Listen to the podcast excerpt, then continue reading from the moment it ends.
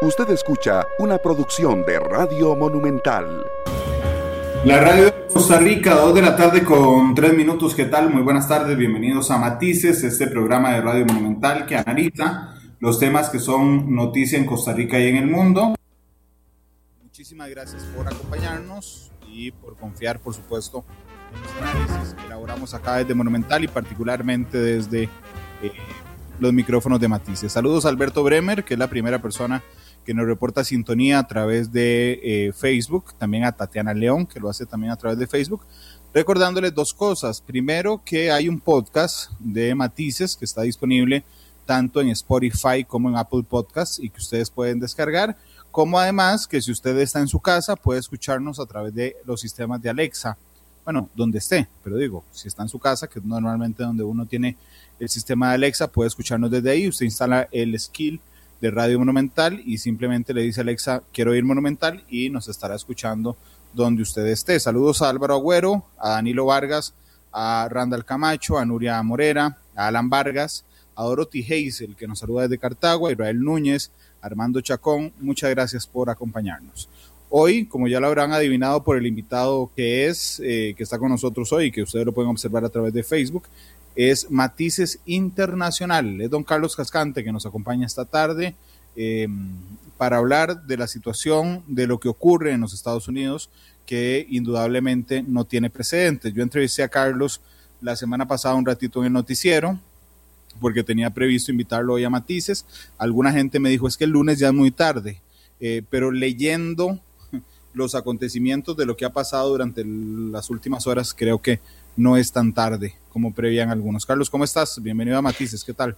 Un gusto, Randall, compartir con vos y con la gente que tiene la amabilidad de escucharnos. No, esto no para. Eh, lo que está viviendo Estados Unidos es una, es una crisis institucional que no para. Eh, que, que podemos pensar que, que con la elección de Biden, por parte de la certificación de la elección de Biden, podría calmarse las aguas. No, esto, esto sigue porque es un problema estructural ya en los Estados Unidos. Entonces vamos a tener escenarios muy complicados en lo que queda del mandato de Donald Trump y en los primeros días de la administración Biden. Sí, yo, yo tiendo a ponerle mucho acento, digamos, a lo que significa la llegada de Trump al poder eh, en los Estados Unidos como, digamos, mm, como el final de un proceso de implosión estructural que sufrió los Estados Unidos. Pero siempre me llama la atención, Carlos, el matiz que vos haces de que eh, Donald Trump no es el final, digamos, de esa implosión, sino que es un, un, síntoma más, si me lo permitís, de esa implosión que vive en los Estados Unidos. Y te iba a pedir, por favor, que arrancáramos el programa hablando de eso justamente.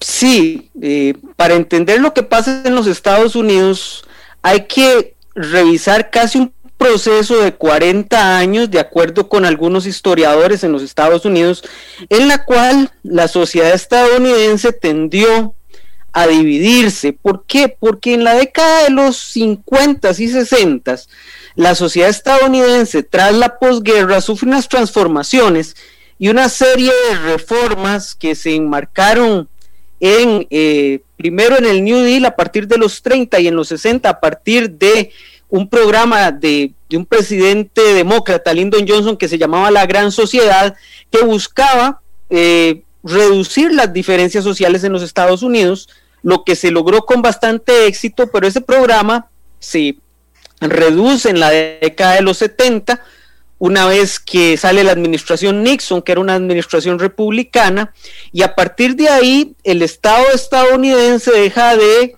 invertir tanto como tradicionalmente había invertido en los años anteriores en reforma social y eso empezó a generar una serie de problemas estructurales sociales en los Estados Unidos. El segundo elemento es que a partir del impeachment de Richard Nixon en los 70, el proceso de impeachment, recordemos que Nixon renuncia antes de ser eh, sacado de la Casa Blanca, eso generó una serie de conflictos en torno a la legitimidad de las instituciones estadounidenses como nunca antes tuvieron y a partir de ahí esa deslegitimación de la presidencia y de otras instituciones se fue dando muy, muy, muy violentamente, muy radicalmente. Eh, la prensa se volvió especialmente acuciosa de los políticos estadounidenses y eso contribuyó a deslegitimar mucho el aparato. Es, es, parte, de, es parte de un proceso de tener una prensa acuciosa y libre, que se corren estos, e, es un balance que se, que se corre, que, se, que, está en, en, el tapete, que, que fortalece las instituciones, pero a veces debilita los partidos. En fin, es un fenómeno interesante.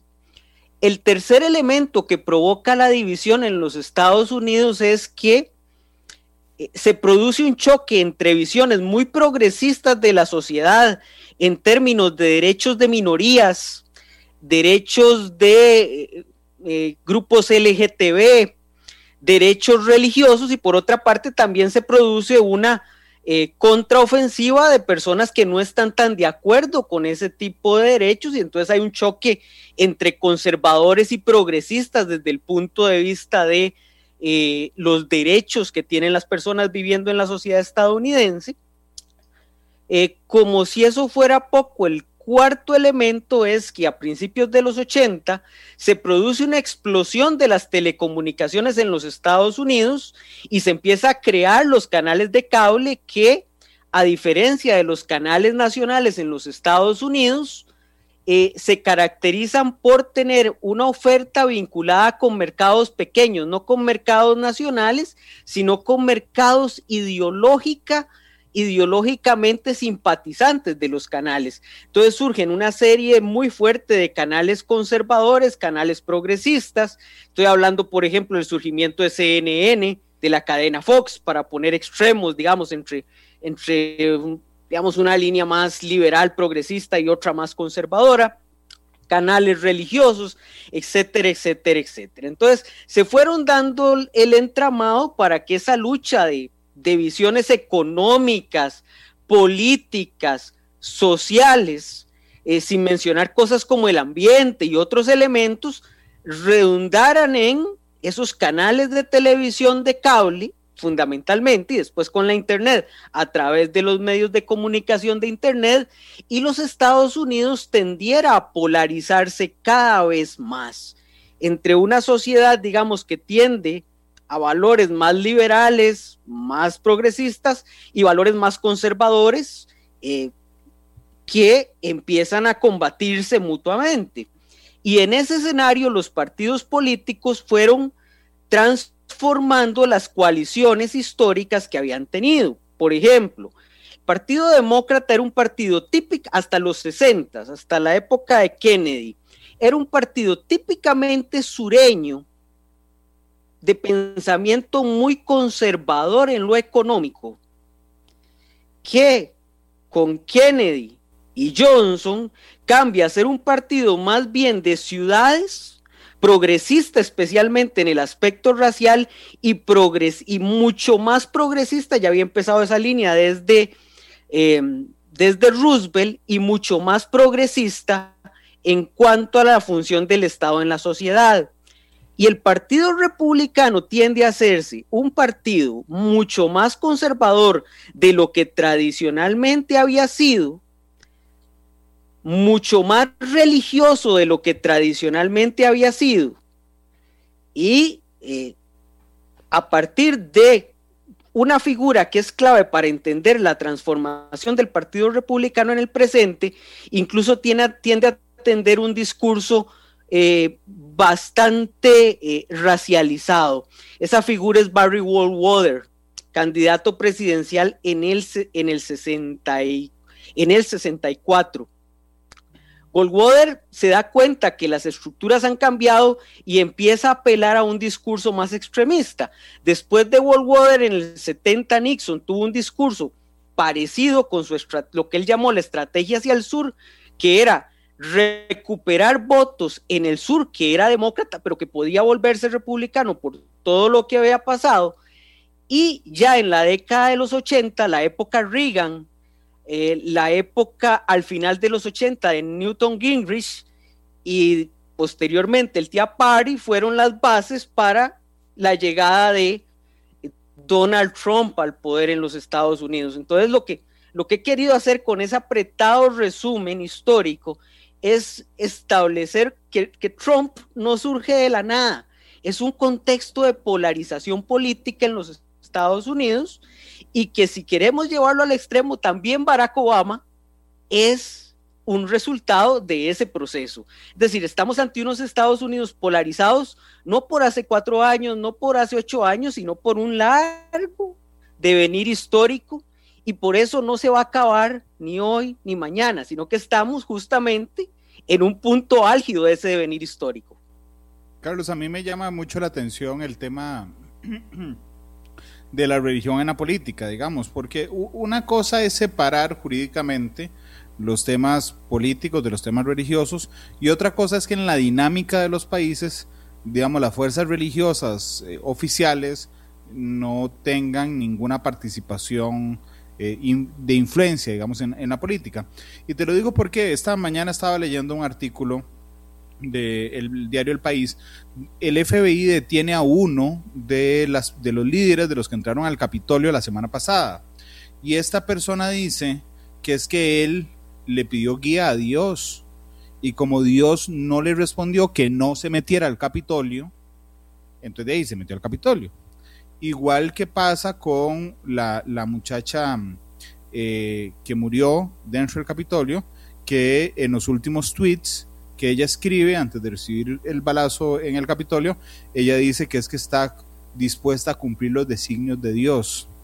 ¿Qué papel tiene la religión en los Estados Unidos, eh, Carlos, que, nos deja un grupo de extrema derecha, pero con una profunda influencia religiosa, no formal, podría pensar yo? Randall, en los Estados Unidos es inseparable la religión de la política eh, en el punto de vista sociológico en el punto de vista jurídico hay muchas limitaciones, eh, muchísimas limitaciones a ese, a ese tipo de intervención, pero desde el punto de vista sociológico es eh, completa y totalmente indisoluble, por varias razones. Eh, en el siglo XX vamos a tener a mediados de siglo, después de la durante la Segunda Guerra Mundial y después de la Segunda Guerra Mundial, un despertar, como lo llaman los historiadores estadounidenses, un, un despertar de la fe. Hay un historiador muy interesante que se llama Cruce, de apellido Cruce, K-R-U-Z-E, que escribe todo un libro donde explica cómo a partir de los 60, a partir del, perdón, un poquito antes, a partir de los 50, con el gobierno de Eisenhower, la religión empieza a tener cada vez más peso en muchas áreas de la política estadounidense.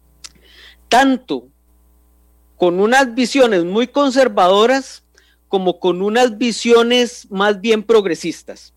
Por ejemplo, Martin Luther King tenía un discurso religioso progresista de igualdad de derechos.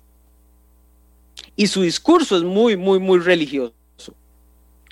Pero por otro lado, también fueron generándose grupos que más bien son muy conservadores en lo religioso. Y en la década de los 70 explotan especialmente hacia tres tipos de derechos. Los derechos de las comunidades LGTBI, los de la, la lucha feminista en los Estados Unidos y el aborto. Esos tres campos de batalla hicieron que los grupos conservadores religiosos en los Estados Unidos se hicieran muy fuertes. Sumado al anterior, con el surgimiento del cable, como venía ahora diciendo, hubo una explosión de los canales religiosos, que esto data de los 60, cuando empiezan a salir los televangelistas como Billy Graham, muy famoso en los Estados Unidos, que tiene una enorme participación política, aunque el propio Graham dijo después que él se había dado cuenta que había cometido un error metiéndose en la política, que la religión es muy peligroso que se mete con la política, pero otros televangelistas como Pat Robertson, eh, Jimmy Swaggart, muy conocidos de los, de los que ya pasamos los 40 años, porque empezaron a verse a Costa Rica en, la, en Costa Rica en la década de los 80, no se separaron de esa, se separaron más bien de la línea de Graham y mantienen más bien la importancia de que la religión se meta en la política como un elemento ético. En los 80 el Partido Republicano especialmente, no es que los demócratas no lo tengan, pero el Partido Republicano fue especialmente fuerte en esto, señaló la necesidad de crear una coalición con los líderes religiosos más conservadores de los Estados Unidos, porque eso les iba a garantizar eh, la votación del medio oeste de los Estados Unidos y empezaron a hacerle guiños muy fuertes a los grupos conservadores religiosos en los Estados Unidos. Eh, me acuerdo de, un, de una importante reunión que tuvo Ronald Reagan en su primer campaña, eh, cuando le hacen una reunión líderes conservadores religiosos. Y Reagan eh, les dice, yo sé que ustedes no pueden decir que van a votar por mí, pero yo sí les voy a decir que yo los voy a apoyar a ustedes si llego a ser presidente. Y a partir de ahí, el Partido Republicano especialmente ha tenido mucha cercanía con esos grupos religiosos conservadores. Los demócratas también tienen mucha cercanía con grupos religiosos, pero más progresistas. Eh, por ejemplo, vos ves a Rafael Warnock, que acaba de ganar una, una, un espacio en el Senado de los Estados Unidos en Georgia. Él es un reverendo de la iglesia de Martin Luther King de la misma iglesia de Martin Luther King.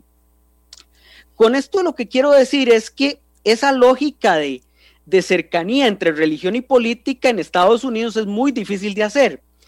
En la campaña de Trump, la primera campaña de Trump, uno de los elementos fundamentales que Trump le promete a estos grupos conservadores religiosos es luchar contra el aborto y además llevar a la Suprema Corte jueces con valores familiares.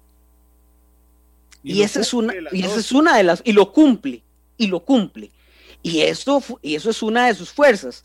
Además, Donald Trump escoge a Mike Pence, esto lo habíamos comentado muy, muy sucintamente hace, un, hace una semana, Randall, hace unos días cuando estuve en, en, el noticiero, escoge a Mike Pence, que es considerado como un político de esa línea conservadora religiosa, muy potable para estos grupos. Incluso leyendo un reportaje interesante sobre las comunidades políticas en el medio oeste de los Estados Unidos, en el centro de los Estados Unidos, refieren que no les gusta Trump, no les gusta su forma escandalosa de ser, no les gusta eh, la forma en que se refiere a muchas cosas, pero les gusta Pence. Y con estas palabras, ven a Pence como la pareja del presidente, como la esposa fiel del presidente, que evita que el presidente se salga de tono. Esto te lo estoy diciendo un reportaje que leí hace seis meses.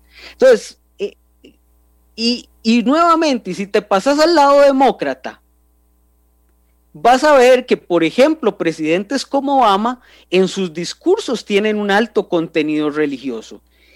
Y el actual presidente electo de los Estados Unidos, Biden, ha sido, es católico y en el pasado ha tenido posiciones muy conservadoras hacia temas como aborto eh, y hacia temas como grupos LGTB. Entonces es como, es, es muy difícil, Randall, en los Estados Unidos hacer esa separación.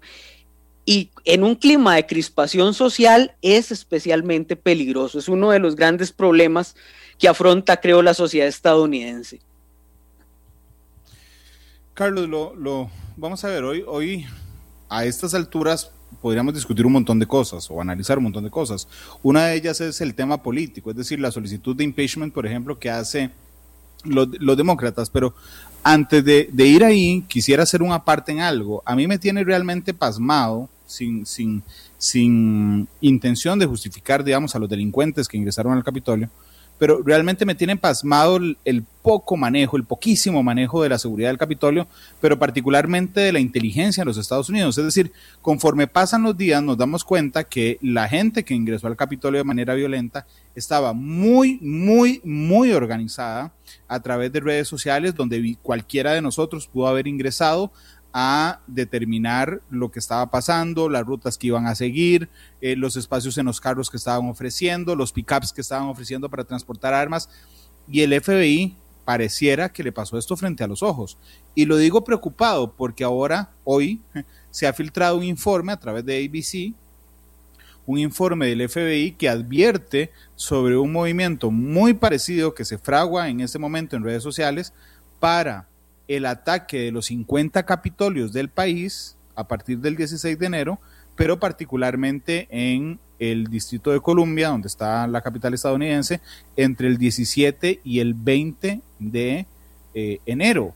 Lo que pasa es que a mí me tiene pasmada la, falta de inteligencia eh, policial, digamos, que han demostrado los cuerpos de seguridad en Estados Unidos. Randall, sobre eso hay varias hipótesis circulando en los Estados Unidos con mucha fuerza. Em, desde las hipótesis, digamos, más de izquierda, que han defendido personajes de la izquierda como, como Michael Moore, mm, un activista de izquierda importante en los Estados Unidos, em, que ha señalado que el ataque va a continuar, eh, que la invasión al, al Capitolio se fraguó desde adentro y que los grupos están más, están muy, muy organizados y que hay que tener mucho cuidado con lo que pase próximamente.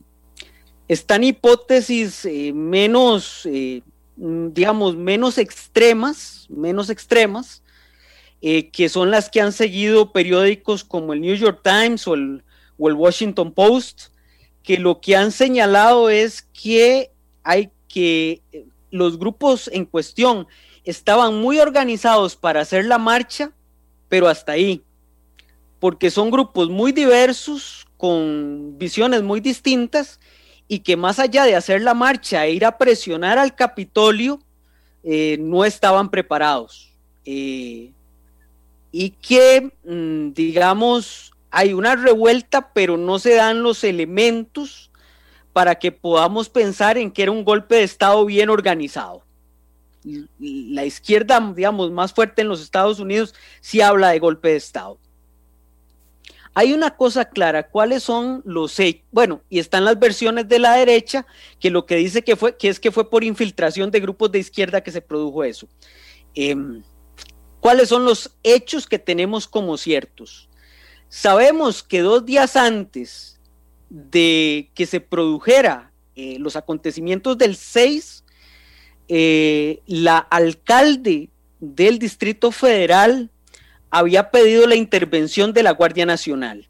Y allí voy a hacer un paréntesis para explicar por qué lo había hecho y por cómo funciona el Distrito Federal, si me lo permitís. Por favor. Vamos a ver, el Distrito Federal, como ustedes saben, no es un Estado, sino que es la sede del gobierno, pero no tiene el estatus de Estado. La legislatura del Distrito Federal es el Congreso de los Estados Unidos. Es decir, el Congreso de los Estados Unidos funciona para poner una comparación torpe pero fácil de entender como el Consejo Municipal del Distrito Federal. El alcalde del el Distrito Federal tiene en su poder la policía del Distrito Federal. ¿Qué? El Capitolio tiene su propia seguridad, la policía del Capitolio, los cuerpos de seguridad del Capitolio. Y la Guardia Nacional del Distrito Federal está en manos del presidente de los Estados Unidos, que operativamente hablando está en manos del secretario de Defensa. El Distrito Federal, por sus características, es eh, la Guardia Nacional del Distrito Federal, por sus características, es la única que está en manos del presidente de los Estados Unidos. Las guardias, las, las guardias nacionales de los otros estados están en manos del gobernador de cada estado. Entonces, para explicar lo que ocurrió, la alcalde del Distrito Federal, sabiendo que se viene la manifestación del 6, porque era anunciada requete anunciada, como vos decís, por redes sociales, por todos los medios. Viene y solicita a la Secretaría de Defensa que se despliegue la Guardia Nacional, como se hizo, por ejemplo, en la marcha de Black, de, de Black Lives Matter, donde todo Washington estuvo cercado para evitar disturbios. La gobernador, la, la eh, alcalde del Distrito Federal señala que no se le da respuesta, que se le atrasa respuesta. Y la Guardia Nacional no se despliega sino hasta que Mike Pence en el Panic Room agarra el teléfono, llama a la Secretaría de Defensa y ordena que se despliegue la Guardia Nacional. Trump después dice que él la desplegó. Pero lo que han dicho la mayoría de fuentes de información, digamos, más o menos confiable en los Estados Unidos, es que fue el propio Pence. E incluso Nancy Pelosi ha, defendido que fue el propio Pence. Por otra parte. Entonces, eh, que, digamos, Carlos, perdón, el hecho, el hecho de que se activara eh, o que se convocara la Guardia Nacional hasta después de los acontecimientos es culpa de Donald Trump. Sí, efectivamente. Trump era el que tenía que dar la orden, eh, porque la Guardia Nacional está en sus manos. Es el único que podía desplegarla. Si, si el DC fuera un estado, el gobernador. Sería el gobernador, en este caso es. Pero en este caso, no. Ok. A la mañana siguiente de los hechos, la alcaldesa del DC viene y, señala esto y dice, ok, quiero que el Congreso pase una ley, le solicito al Congreso que pase una ley que le quite la Guardia Nacional al presidente y me la dé a mí por 100 días para asegurar, la para asegurar el Distrito Federal. Eh, y que se haga una investigación de lo que, de, la, de por qué había muy pocos efectivos en el Congreso ese día y por qué no se llamó a tiempo a la Guardia Nacional.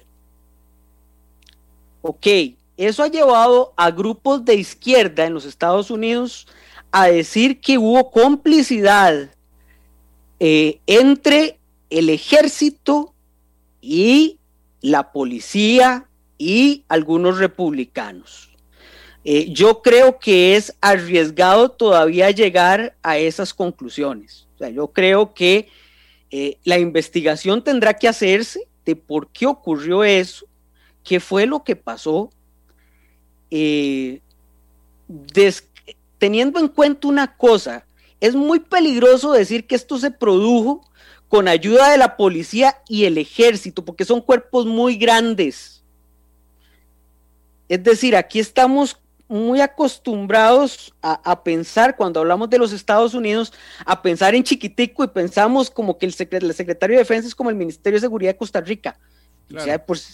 no, no, eso es una organización muy grande. Entonces, se han mostrado fotos de policías tomándose selfies con los manifestantes, se han mostrado fotos de gente levant de policías dándole paso a los manifestantes. Ojo, una cosa es actividad individual, que en todos los cuerpos policiales, en todos los cuerpos militares, hay gentes de extrema derecha o de extrema izquierda, es, parte del conglomerado social, entonces tienen esos extremos dentro de sí, es normal. A otra cosa decir que fue el ejército en su conjunto el que apoyó a Trump para que pasara eso, o que fue la policía o todos los cuerpos policiales que en los Estados Unidos son federalizados e incluso se establecen por ciudades que apoyaron lo que pasó el 6. Yo creo que lo prudente es esperar a que las investigaciones, tanto eh, formales que se van a realizar en los cuerpos políticos, judiciales que va a realizar sin ninguna duda el, fiscal, el fiscal general de los Estados Unidos, especialmente el nuevo fiscal general de los Estados Unidos, que tiene un poco de sangre en el ojo contra los republicanos, eh, y eh, por otra parte, las investigaciones que van a hacer eh, periodistas, grupos independientes de todo el espectro político, y ahí posiblemente tengamos una mejor perspectiva de qué fue lo que pasó ese día. Para finalizar este apartado de la seguridad del Capitolio, Dice Francisco Trejos en Facebook, dice, pero ¿no es cierto que el Pentágono ofreció ayuda de seguridad a la policía del Capitolio? ¿Y fue el Capitolio el que dijo que no, que yo lo podía manejar?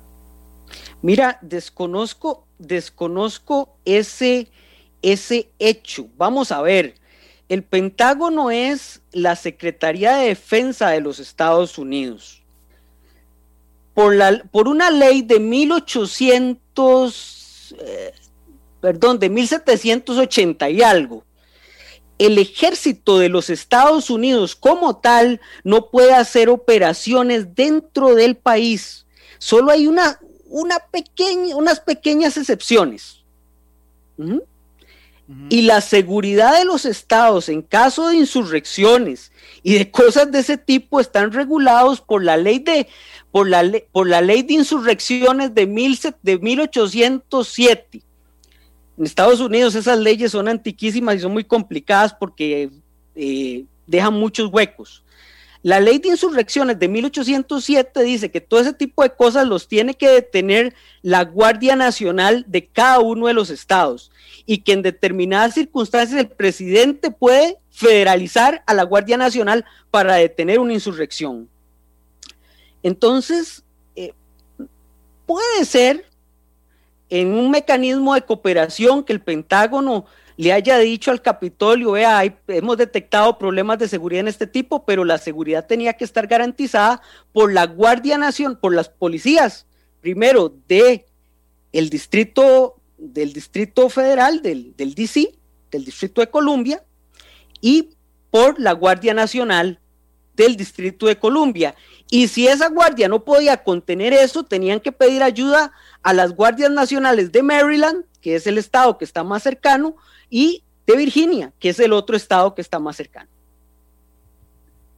Ok, Carlos, una de las cosas más comunes que uno puede leer en Facebook durante las últimas horas es que los, los medios de comunicación nos centramos, digamos, en llamarle, yo no tengo ningún problema en hacerlo así, delincuentes eh, a los grupos de extrema derecha que se metieron al, al Capitolio. Y lo digo porque siempre he sido firme y consecuente con esto cualquier grupo, independientemente de su posición ideológica, izquierda o derecha, que cometa delitos o bloquee calles aquí en Costa Rica, donde sea, está cometiendo delitos. Yo en eso he sido consistente.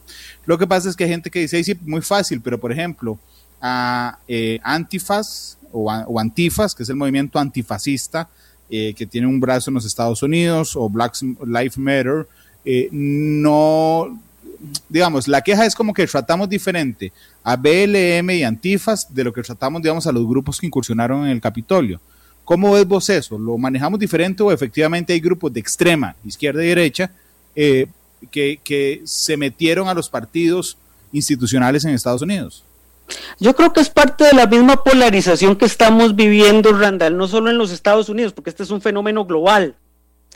Eh, y tradicionalmente intentamos, especialmente desde, desde el punto de vista que tengamos, de establecer diferencias entre las protestas que no nos gustan y las protestas que sí nos gustan. Entonces somos muy dados a decir que si alguna protesta nos gusta, hay que defender el derecho a la protesta. Si una protesta no nos gusta, empezamos a calificar como acto violento vamos, a mí me gusta irme a los hechos. Eh, hubo una invasión de propiedad federal, hubo una invasión de propiedad federal. ¿Estaban autorizadas las personas que invadieron el Capitolio para estar ahí? No, no lo estaban. Lo mismo diría si en Black Lives Matter alguno de estas personas que estaban reclamando por derechos se hubiera metido al Capitolio de los Estados Unidos. La diferencia es que el Capitolio en ese momento sí tenía seguridad estaba rodeado y no pudieron hacerlo. Probablemente, como en toda manifestación, eh, algunos violentos en, la, en las manifestaciones de Black Lives Matter pudieron haber hecho actos violentos e igualmente son reprensibles. Ahora, esto no es solo una protesta. La protesta y la invasión al Capitolio buscaba impedir que se certificaran los resultados de una elección. Una violencia políticamente dirigida a un fin, impedir la certificación de los resultados. Ahora, ¿se cometen delitos? Sí, se cometen delitos. Hay violación de, de propiedad federal. Hay una investigación en curso y quizá para mí lo más importante es que incluso senadores conservadores republicanos, mm, Lindsey Graham, que ha sido un aliado de Trump los cuatro años, Mitch McConnell, el jefe de la mayoría republicana en el Congreso, también muy conservador, y el propio Pence, que, que su pasado es ser un, y su presente es ser un conservador religioso, definieron esto de la misma forma que lo definieron los, digamos, los políticos liberales. Hubo una, hubo una, un consenso en eso. Incluso George Howley, que no se quitó de cuestionar el resultado electoral, calificó eso como violencia extrema. Y George Howley es ultraconservador, un senador ultraconservador. Entonces, creo que la calificación no solo proviene de, de, la izquierda en los Estados Unidos o los grupos progresistas en, en otros países. Creo que la mayoría del espectro político ha determinado que lo que se produjo el 6 fue un acto delincuencial, políticamente dirigido. Ahora, yo cuestionaría si tan organizado, dirigido, con la organización suficiente para conseguir todos sus objetivos. Eso sí lo, sí lo cuestionaría. Por último, para, para terminar de, de, comentar este, este punto, Randall, que me parece, que me parece fundamental, eh, creo que hay que tener claro que eh, en cualquier manifestación política, en cualquier proceso de aumento de la violencia, hay una serie de elementos estructurales que lo influyen. Es decir, cuando en Estados Unidos explotan con mucha fuerza estos grupos, eh, digamos, de ultraderecha, fundamentalmente cuando se produce un alto nivel de desempleo, cuando el sistema se muestra corrupto y favorece a unos cuantos y deshace las oportunidades que tienen otros para, para salir. Es decir, esta violencia, más allá del elemento coyuntural, tiene todo un trasfondo económico, todo un trasfondo cultural, que no se va a acabar con la detención del tipo que andaba vestido con, con los cuernos de búfalo o el otro que andaba con la bandera de la Confederación, o no se va a detener cuando agarremos una banda de eh, narcotraficantes en Los Ángeles. No, no, se requieren políticas públicas que reduzcan el nivel de desesperación social que vive la sociedad estadounidense y cualquier sociedad.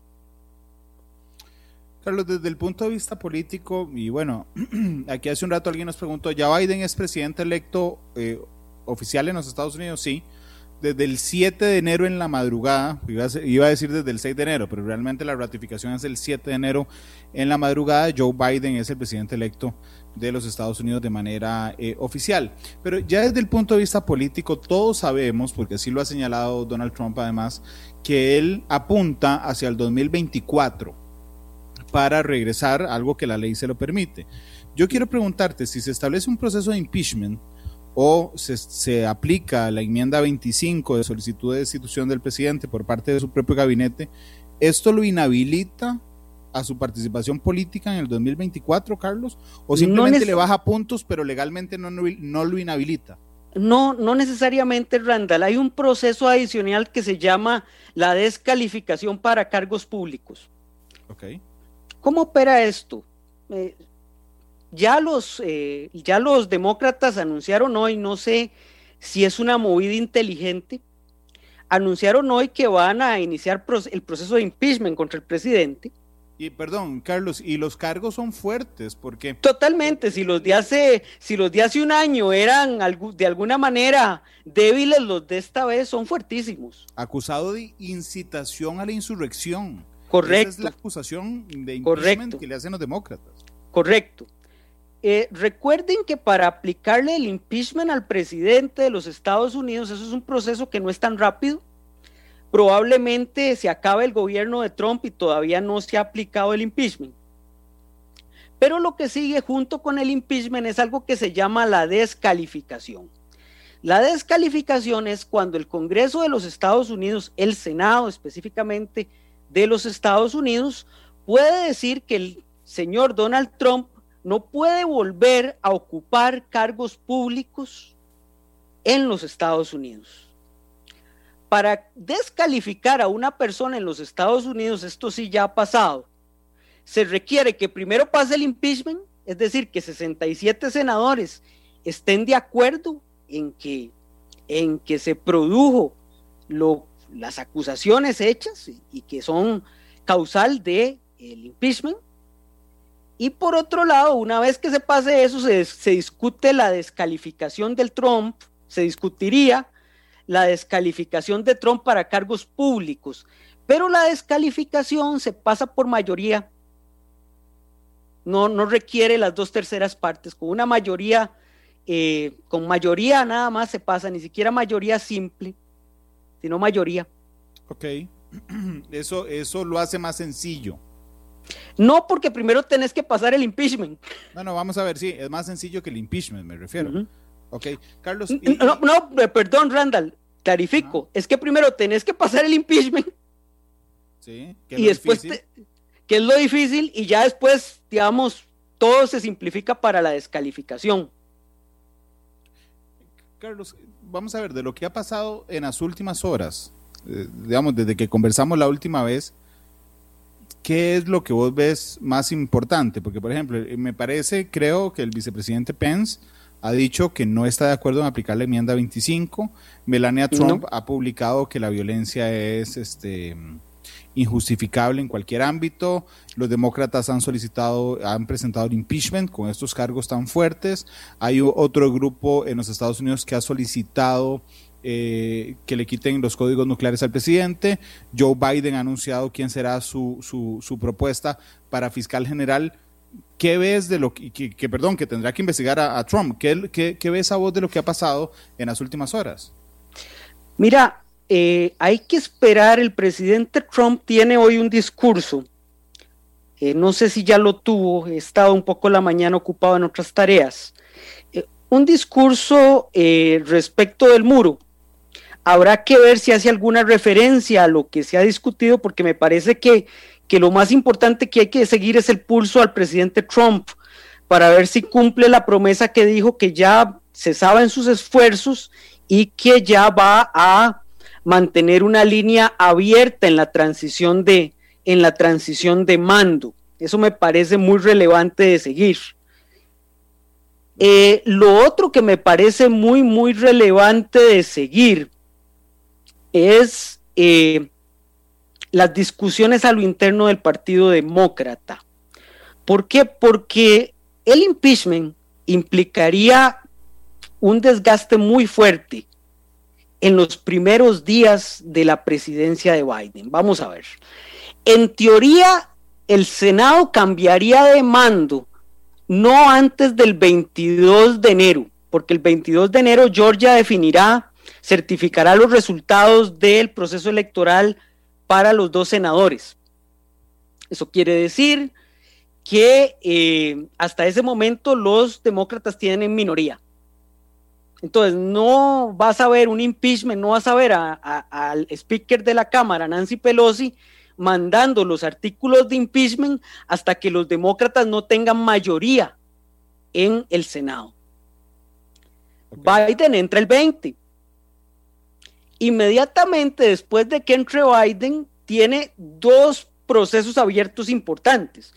El primer proceso abierto es tomar las medidas de los primeros 100 días que lo han planteado en términos de los primeros 100 días de Roosevelt, ¿verdad? Prácticamente ese ha sido el discurso demócrata, que esto será recordando a, Roosevelt y sus primeros 100 días, las medidas que se van a tomar. Si tenemos un impeachment contra el presidente, le restas importancia a las medidas de los primeros 100 días que Biden espera ansiosamente para legitimar su gobierno. Y el segundo proceso abierto es el nombramiento en el Senado de los Estados Unidos del gabinete de Biden, que tenés que esperarlo después de que los demócratas tengan mayoría, porque en ese momento es que lo van a, van a poder pasar más o menos fácilmente las elecciones de Biden para su gabinete, que, que no son pacíficas. Entonces, si vos a eso le metes un impeachment, un proceso contra el presidente, ¿cómo va a estar la agenda de Biden y cómo va a estar la elección, eh, eh, la, confirmación de los escogidos por Biden para ocupar todos los cargos relevantes dentro del Estado. Y por otra parte, otro miedo que ahí puede generarse, y especialmente lo han dicho los demócratas más moderados, es si nosotros le hacemos un impeachment al presidente Trump, no lo estamos convirtiendo en un mártir, no lo estamos convirtiendo en em, un discurso que aunque el presidente Trump no se lance en el 2024, aquellos que puedan, que puedan utilizar la base electoral y el discurso del presidente no van a utilizar a Trump como un mártir, no lo estamos santificando para esa base electoral. Un 47% de los votantes republicanos en la última elección que consideran que lo que pasó el 6 estaba, estaba justificado. Entonces es, es complejo políticamente. Y por otro lado, los demócratas tienen a, digamos, a mucha de su base electoral exigiendo que se tomen estas medidas. Y por otro lado, si, si efectivamente vos estás en esa línea, la pregunta es que vas a dejar sin sanción esto que ocurrió. Entonces es un juego, Randall, de cálculos políticos eh, bastante complejo el que tiene Biden y sus asesores. Sí, ¿qué te ha parecido la reacción de él, Carlos? Mira, Biden yo creo que por experiencia su, línea es no hagan el impeachment ahora, déjenme los primeros 100 días para yo manejar esto. Porque, si, porque hacer el impeachment aumentaría la violencia. Y si aumentamos la violencia, esto no está como para que la espiral crezca. Tenemos que tomar medidas para que baje la crispación social, para relegitimar las instituciones. Ese para mí es la línea que ha seguido Biden y es la que he leído en, los asesores cercanos de Biden que han dado entrevistas. Eh, Biden ya se manifestó sobre esto muy comedidamente diciendo que, que, que, confía en que el Senado pueda manejar toda esa agenda, pero diciendo entre líneas que, que preferiría que eso se atrase un poco. Y yo creo que Biden sería de la tesis, y aquí estoy pensando un poco en voz alta, no, no hablando sobre hechos, sino mi opinión personal, Em, sería, yo creo que Biden preferiría que fuera la Fiscalía del Estado, la Fiscalía General del Estado, Merrick Garland, eh, el que es el futuro fiscal general de los Estados Unidos, el que haga una investigación de índole penal para que se sienten las responsabilidades y no política. Claro. Ok.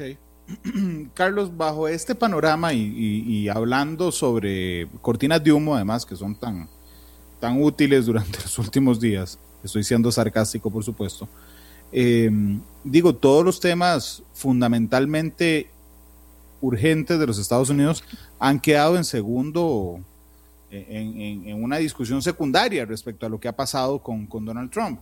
Pero digo, el tema de la pandemia sigue afectando fuertemente a los Estados Unidos, el tema de la vacunación en los Estados Unidos, el tema económico en los Estados Unidos. Eh, eh, digo, no quiero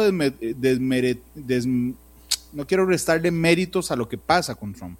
Es muy importante, a mí me llama tremendamente la atención, pero no deberían tener cuidado en avanzar también en, los temas urgentes eh, que no tienen que ver con Donald Trump. Randall, de hecho Biden eso es lo que ha señalado, incluso Biden tiene, imagínate cómo están las cosas que Biden nombró una comisión para el manejo de la pandemia.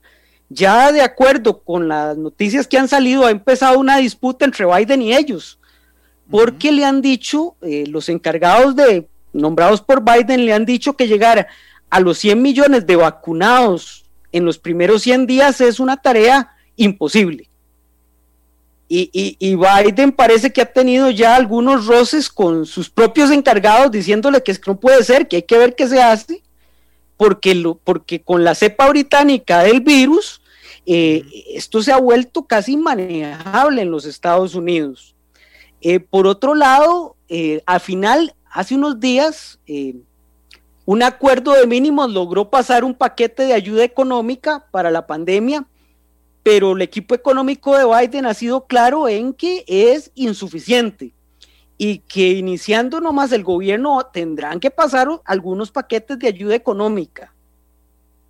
Em, entonces, ahí el asunto es cómo equilibrar. Yo creo que Biden lo tiene más claro que muchos de los políticos demócratas de que aquí eh, lo inmediato que podría parecer sancionar al presidente Trump no es necesariamente lo más importante.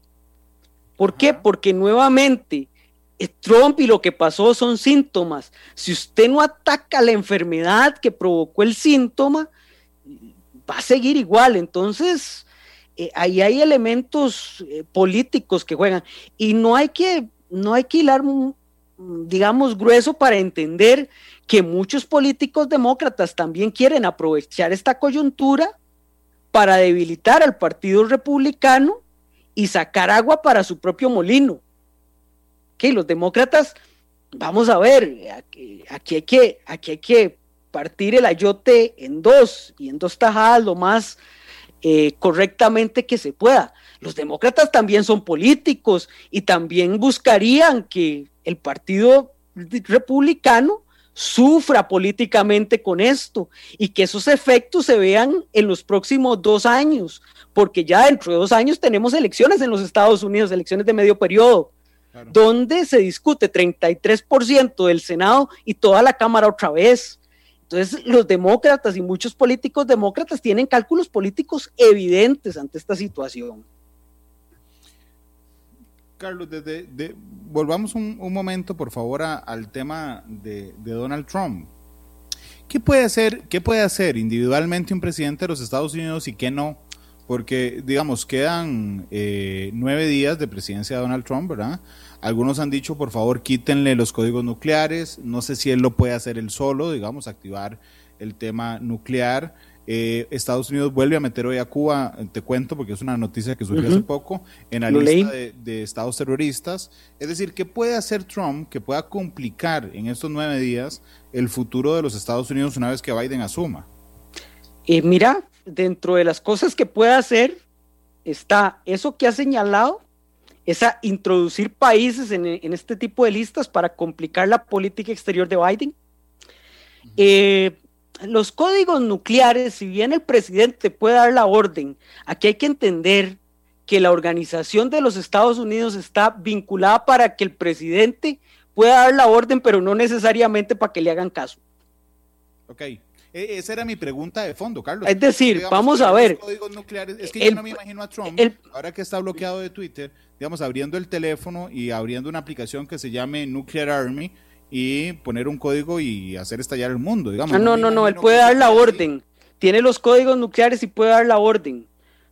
Pero no es el único que maneja eso. Eh, en un esquema de seguridad hay controles para evitar que una sola persona pueda apretar el botón rojo.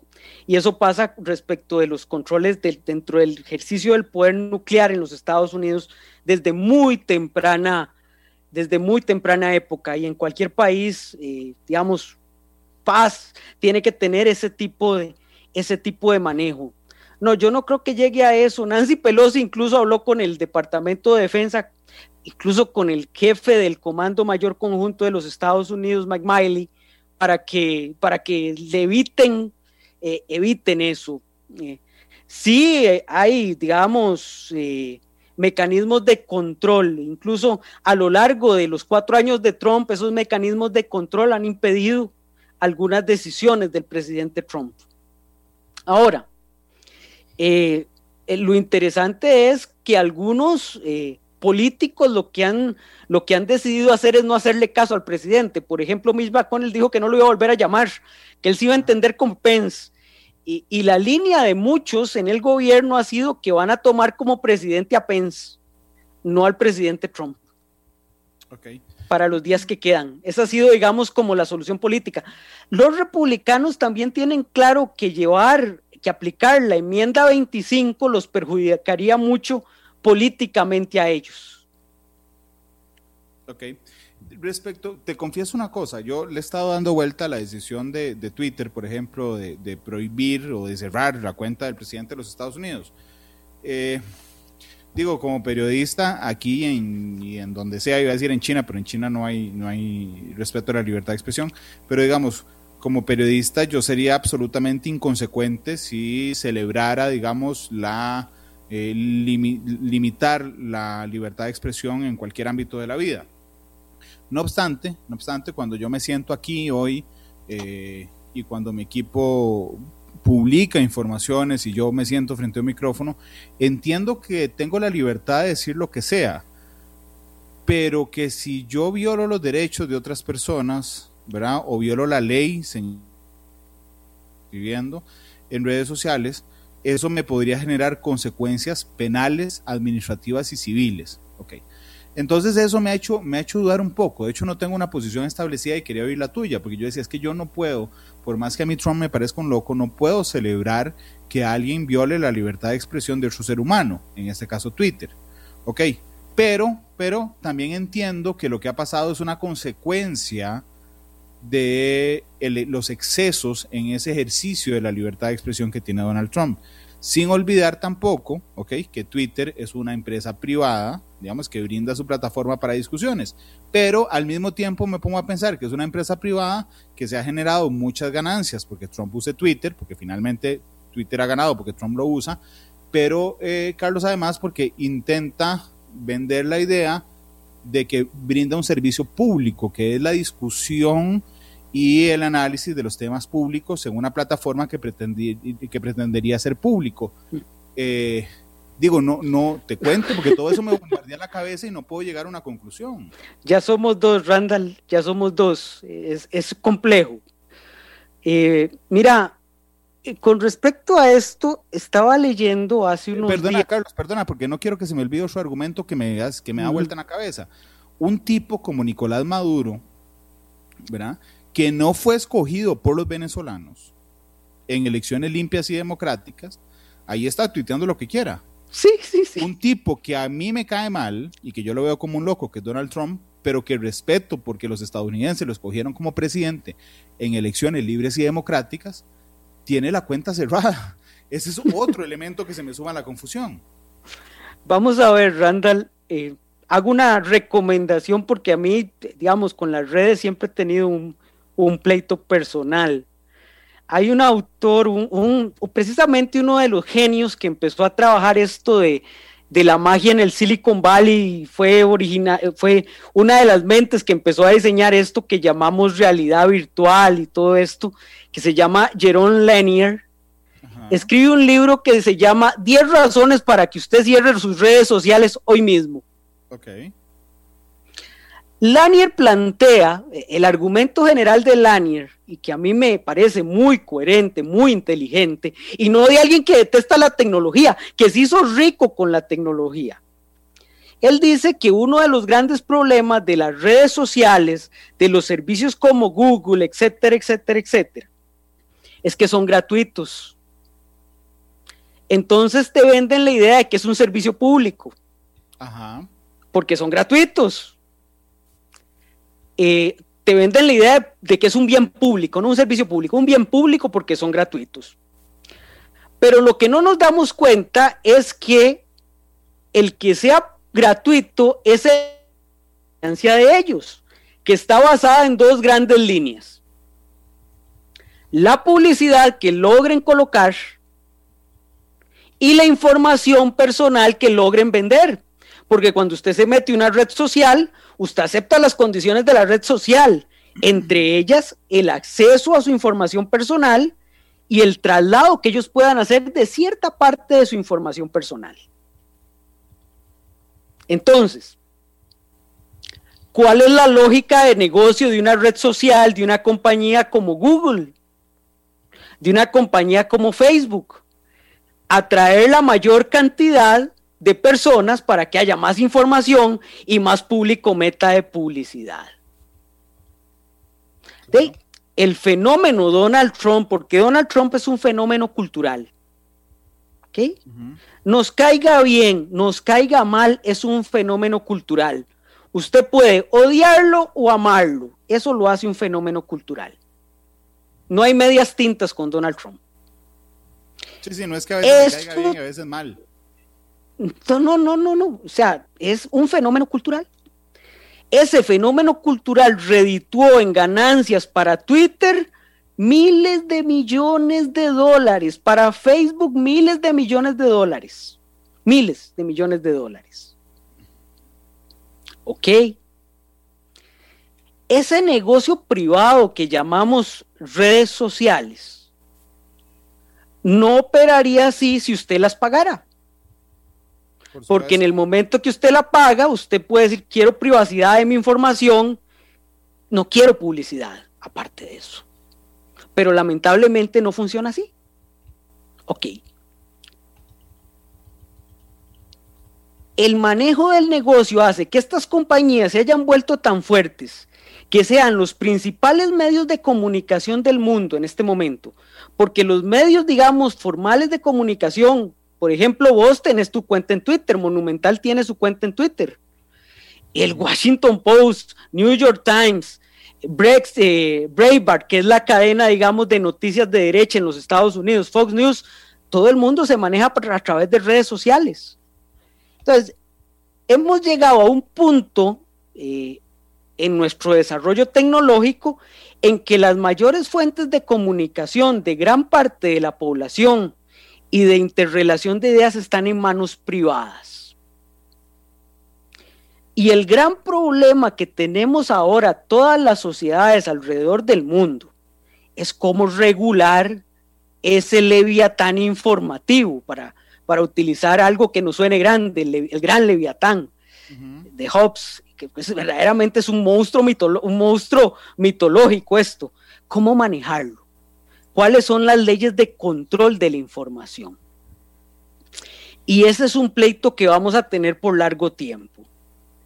Si lo llevas, y ya voy a aterrizarte con la pregunta, perdona, es que quería hacer todo eso porque es una reflexión que hace días tengo en, la cabeza y que me parece que, que a veces hay que verbalizarla no necesariamente sea muy coherente. No, no, a mí me pasó lo mismo, por favor. Eh, vamos al caso concreto, si nos vamos desde el punto de vista estrictamente del derecho privado, de, es una empresa privada que se puede reservar el derecho de admisión de quien le dé la gana y puede expulsarlo cuando le dé la gana.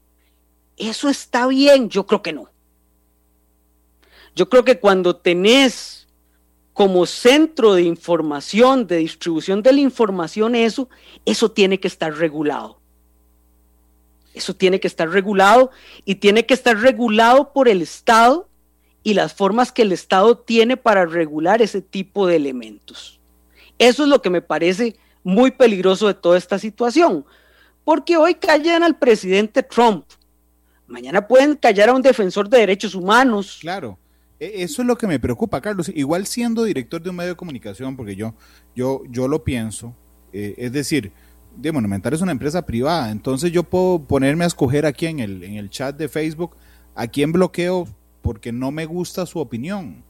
Podría establecer, y aquí el, el expresidente de la Asamblea Legislativa, don Saúl Weisleder, que nos está escuchando, me dice, Randall, sí, pero es que el estándar podría ser eh, no incitación a la violencia, crímenes de odio, apología del delito que por cierto ya están planteados en la Comisión Americana de los Derechos Humanos Totalmente. como a la libertad de expresión.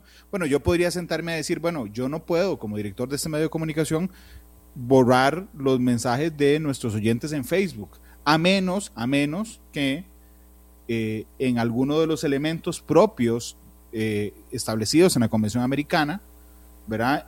Por ejemplo, hagan comentarios racistas, de apología del delito, de violencia y entonces eso me da la capacidad para hacerlo, ¿verdad? Pero aún siendo un medio privado, yo no puedo, yo no puedo meterme aquí, o por lo menos no bajo mi dirección, a borrar un comentario que no me parece porque dicen, oh, Randall más tonto, lo que ha dicho.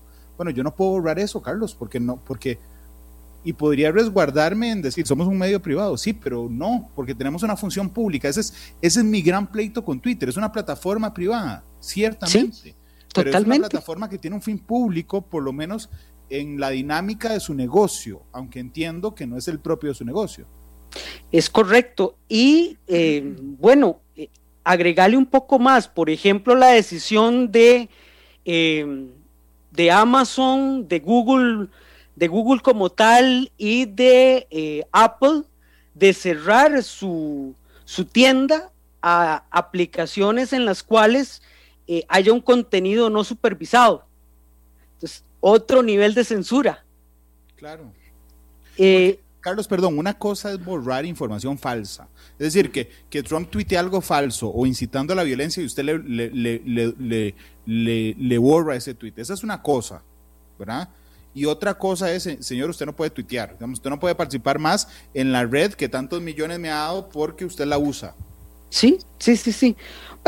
Es, una, es un problema muy complejo, Randall, que es un debate que creo que va a ser durísimo en la sociedad contemporánea, definir las reglas para eso, sin entrar a los problemas de monopolio, por ejemplo, Facebook que controla WhatsApp y vos viste las nuevas reglas de WhatsApp que hacen una apertura brutal de la información personal, eh, o Telegraph que se ha utilizado mucho en campañas políticas, por ejemplo, en el Brasil o en otros países difundiendo información falsa. Eh, la humanidad se enfrenta a, a un proceso muy complicado de regulación de estos nuevos medios, que no son malos en sí mismos, pero que ocupan ser regulados para que no causen daño. Ahora, la tecnología, Randall, eso siempre, históricamente la tecnología siempre ha traído esos problemas. Eh, cuando se inventó la imprenta, eh, también hubo este tipo de problemas. Claro, y después cuando se inventó la radio y Totalmente. La, tele... Son problemas constantes que enfrentamos. Lo que pasa es que el nivel de penetración de las redes sociales es tan profundo, tan fuerte. Imagínate que datos de los Estados Unidos, yo no sé cómo estaremos en Costa Rica, no he visto encuestas de eso en Costa Rica. Un 40% de la población obtiene sus noticias de redes sociales en Estados Unidos. Porcentaje altísimo. Claro. Sí, sí, indudablemente. Lo que pasa es que incluso en un análisis sociológico un poco más amplio, Carlos, eh, yo no sé si a vos te ha pasado, a mí eh, como comunicador en, en, en, en, los análisis y en otras cosas, me lo han dicho. Bueno, es que Facebook, o me han dicho, las redes sociales no es la vida real. Pero Carlos, o sea, cada vez estamos más cerca del traslape, digamos, entre Internet y la vida real. ¿A qué me refiero? En Costa Rica, el 98% de la población, 98% según los últimos datos, tiene Facebook. Entonces significa que si puede reflejarte un poco la vida real de lo que hace años sosteníamos que no era la vida real. Pero además, por ejemplo, el tema del planeamiento de los ataques al Capitolio hace unos años podía verse simplemente como un tema de Internet. Bueno, resulta que el 6 de, de, enero ya no fue un tema de Internet, hay un traslape, digamos, entre lo que vemos en Internet y lo que vemos en la vida real. Incluso para Donald Trump, ¿verdad? Cuando hablaba con el secretario de Estado en Georgia. Yo no sé si te acordás de la conversación que hizo sí, sí, claro. Eh, el Washington Post. Justamente el fin de semana antes de la elección. Muy bien planificado también. Ok, él le insistía, pero usted no vio a la mujer que estaba diciendo que habían, que habían encontrado un montón de votos y decía, pero, y le preguntaban, pero ¿dónde lo vio usted? En internet, decía el presidente de los Estados Unidos. Es decir, eh, la fuente de las decisiones del presidente de los Estados Unidos era Internet. Eh, por eso te dije que era un análisis sociológico, porque clara, cada vez más hay un traslape en lo que vemos en redes sociales y en Internet de lo que tenemos en la vida real. No, es que es la vida real. O sea, vamos a ver. Yo puedo meter un montón de mentiras en, en redes sociales. Sí, es que para efectos de la realidad esas mentiras existen no, no compaginan con la realidad de las cosas, pero para la vida de las personas esas mentiras existen. Hechos por alternativos. sí, por otra parte, Randall, dato, en la Revolución Francesa, el medio de comunicación era el pasquín y la caricatura. Se cayó un rey. ¿Acaso el pasquín y la caricatura no eran reales? son instrumentos de comunicación. Los instrumentos de comunicación forman parte de nuestras vidas. Están ahí. Eh, por ejemplo, Joseph Goebbels decía que eh, el ministro de propaganda nazi decía que lo que había que hacer en una campaña era mentir y mentir y mentir y mentir porque algo queda. si usted eh, se mete a Twitter y empieza a revisar teorías conspirativas, y lo bombardean con eso todo el día, de ahí algo queda. O por lo menos la duda se siembra. Entonces, no, no, no disminuyamos la importancia de las redes sociales. Son un medio de comunicación y como tal son muy relevantes en la vida de las personas. Y como tal deben ser regulados. Y como tal debemos buscar un acuerdo para su regulación.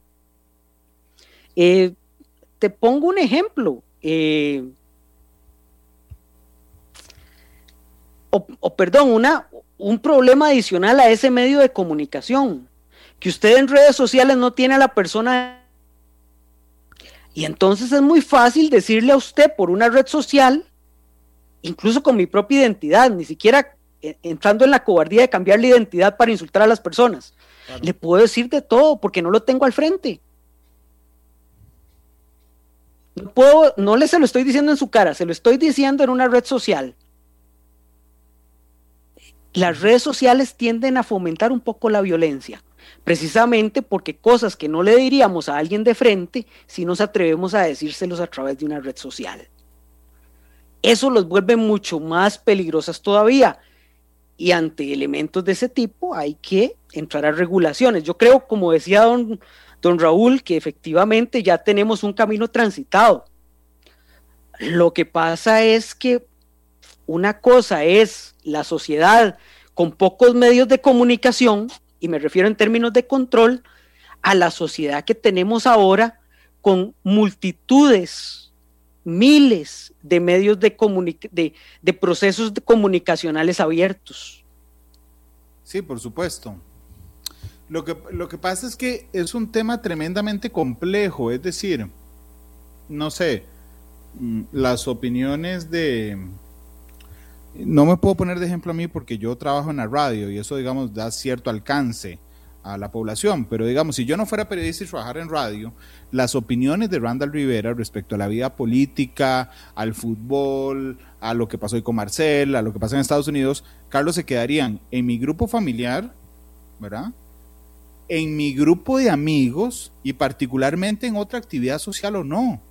Sí, hoy lo tiene, que hoy tiene un alcance muchísimo más disparado. Masivo, masivo. Yo puedo, yo, yo que soy cualquier hijo de vecino, digamos, si no trabajara en radio, podría ponerme a postear en Facebook y, y, llegar a 50 mil personas una opinión que, que por poco fundada hace 30 años solo quedaba en mi núcleo familiar o en el, o en el vecindario. Y te adiciono algo más. Sí con la capacidad de monetarizar ese proceso. Bueno, exactamente, está bien. O sea, no solo, te lo voy a poner, compliquémoslo más, no solo tenés más alcance, sino que el negocio está diseñado para que entre más alcance tengas, puedas convertir eso en un proceso de monetarización de tu opinión. Sí. Y si eso lo convertís en un negocio, o sea, si te gusta el negocio de ser influencer, o peor aún, el negocio del troleo, es decir, que te paguen por hacer caja de resonancia de ciertas ideas, que te paguen por hacer perifoneo de, ciertos, de ciertos procesos, es también un gran negocio. Es decir, las redes sociales no solo masificaron la capacidad de expresión de tus ideas, sino que les dieron un carácter, eh, digamos, eh, comercial, y, económicamente, y económicamente viable. Claro, y además cuando, y que dicho que usaste el término influencer o influenciador, porque eso determina, o sea, para ser influencer no significa que vos solo pones tus opiniones, sino que tenés a quien influenciar. Correcto. Y ese es el, el dato clave, digamos, en todo esto respecto a la influencia de eh, una persona en redes sociales. Son las 3 con, con 16 minutos. Permitime, Carlos, ir a la pausa comercial. Regresamos todavía con algunos minutos porque quiero concentrarme en qué puede pasar estos 11 días. Y no hablo solo de Donald Trump, sino de la política en Estados Unidos y la política electoral que avanza, digamos, paralelamente en el sentido de lo que hablábamos ahora de manera más sucinta, de las propuestas de Biden a formar su gabinete, por ejemplo, y a puestos clave, eh, pero además lo que podemos esperar este, a partir de ese momento con un con, una em, con números diferentes en el Senado, por ejemplo, de los Estados Unidos. Son las 3 con 16. Vamos a la pausa. Regresamos con Carlos Cascante. Muchas gracias por estar con nosotros. La radio de Costa Rica, 3 de la tarde con 23 minutos. Gracias por estar con nosotros, gracias por opinar, gracias por disentir, gracias por estar hoy en Facebook Live y por la radio, escuchándonos y observándonos a esta hora y recordándoles que lo pueden hacer también en nuestros servicios de podcast, lo pueden hacer en Alexa y lo pueden hacer también a través de Canal 2 esta noche a través de las siete y media. Carlos Cascante nos acompaña hoy para, pues, hemos estado hablando de lo que ha ocurrido en Estados Unidos, hemos hecho también un aborde un poco más reflexivo sobre el papel de las redes sociales e Internet en este proceso y me fui a corte pidiéndole a Carlos que por favor nos concentráramos en estos tres minutos que nos quedan en pensar qué podemos esperar a partir de este instante de la política de los Estados Unidos en los próximos nueve días con temas que son fundamentales más allá del futuro o no de Donald Trump, Carlos. Sí, Randall, nos enfrentamos a diez días muy difíciles en el en el Congreso de los Estados Unidos, veremos cómo avanza el impeachment. Eh, creo que va a ser un tema que abarcará mucho de lo que vaya a pasar. Eh, las medidas de seguridad que se tomen para el 20 también van a ser un tema fundamental. Hay algo que no quiero dejar pasar, que es señalar que en los Estados Unidos se calcula que entre 60 mil y 50 mil personas integran grupos armados de extrema derecha no estoy diciendo que estén en conjunto, sino grupos diversos. En total, 50 mil, 60 mil personas bien armadas, fuertemente armadas, que podrían empezar a crear desmanes. Eso es algo peligroso. Ya pasó en el, en el Capitolio de Michigan, que fue eh, invadido hace unos meses. Es decir, eh, es una espiral de violencia a la que puede enfrentarse los Estados Unidos muy, muy peligrosa. Desde el punto de vista del gobierno Biden, Biden está terminando de cerrar su, gabinete, un gabinete que no ha sido del todo aceptado por el ala más, más de izquierda del Partido Demócrata. Ha habido críticas fuertes de Bernie Sanders en algunos casos. Bernie Sanders moderado en, su crítica, pero no dejó de ser crítica. Y la gente que está más cercana a Alexandra Ocasio Cortés y la misma Alexandra Ocasio Cortés ha señalado críticas muy fuertes de que es un gabinete muy vinculado con los centros de poder financiero en los Estados Unidos, con muchas relaciones con complejos eh, farmacéuticos, con complejos de, eh, con el complejo militar y con, y con, y con otra serie de eh, complejos energéticos en los Estados Unidos y entonces que no se ve un, gobierno progresista como debería ser en los Estados Unidos. Em, por otra parte, Biden a la hora de armar ese gabinete tenía que hacerlo potable para el centro del Partido Republicano para evitar em, agriar más las relaciones con el Partido Republicano y buscar de veras un entendimiento que lleve a una, a una reducción de las, eh, de las diferencias entre ambos partidos. Entonces el panorama creo que en los próximos meses, Randall, dará mucho de qué hablar y, no sabemos realmente el, curso de los acontecimientos que, nos pueda traer. Esta inestabilidad no es buena, no es buena porque los mercados son alérgicos a la inestabilidad.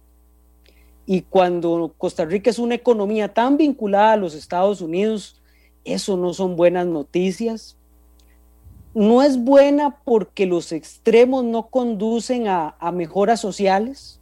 Generalmente los extremos, cuando una sociedad tiende a los extremos, conduce más bien al desorden y al atraso social, por más buenas intenciones que tengan estos extremos. Eh, y por otra parte, los Estados Unidos, lo que pasa en los Estados Unidos, tiene amplias posibilidades de ser imitado en otras partes del mundo. Y eso también me, preocupa. Eh, es decir, unos Estados Unidos estable eh, es mejor que unos Estados Unidos como lo que tenemos ahora. Sin hablar de todo el complejo eh, panorama geopolítico que estos hechos generan, ¿verdad? Que no nos ha dado mucho tiempo para, para comentarlos. No, no, y que vamos a tener que comentarlos. Yo, yo te iba a proponer hacerlo eh, hay dos cosas, digamos, que yo quiero hacer. Una es esa, digamos, el panorama geopolítico, que lo podríamos hacer una vez que Biden asuma, o incluso el día que Biden asuma. Y el otro es el análisis ya más, más profundo de los nombramientos de Donald Trump. Es decir, de Biden. Eh, de Biden, perdón, sí, los de Trump no, eh, ya no. Porque, por ejemplo, estaba leyendo en New York Times la decisión de escoger a William Burns como eh, nuevo director de la CIA, ¿verdad? Y uno Un ex diplomático. Sí, uno de los problemas de, de, Trump era la escogencia de los órganos de seguridad e inteligencia de Estados Unidos. Siempre estaban, digamos, los miembros estaban en contra de sus escogencias y eso generaba abismos enormes entre los jerarcas y, y los operativos, por decirlo de alguna forma. Es otro tema que además quiero analizar con vos en, en, en, futuras y muy próximas entregas de Matices. Carlos, te agradezco muchísimo. Con mucho gusto, Randall. Ha sido un placer siempre discutir sobre estos temas que la gente haya podido dar su opinión es maravilloso, que podamos tener esa, ese espacio para, para disentir o para estar de acuerdo es maravilloso. Sí, yo creo que, mm, que a veces minimizamos lo, lo, bueno que es disentir de manera respetuosa. Eh, y bienvenido, así avanzan las sociedades. Este, Carlos, ¿qué canción escogiste para irnos? Vámonos con Sabina, así estoy yo sin ti. Te felicito. Sabina es muy buen hombre. Ayer me vi el álbum completo eh, de, de, Sabina en Spotify. Este, ¿por qué esa canción? ¿Tiene algún significado? Digo, ¿porque te gusta o tiene algún significado? Me gusta mucho esa canción, me, me, me gusta demasiado. es, una, una sensación de tristeza muy, muy profunda. Entonces, eh, ¿cómo reflejar un sentimiento de tristeza muy profundo a partir de este programa fue una producción de Radio Monumental.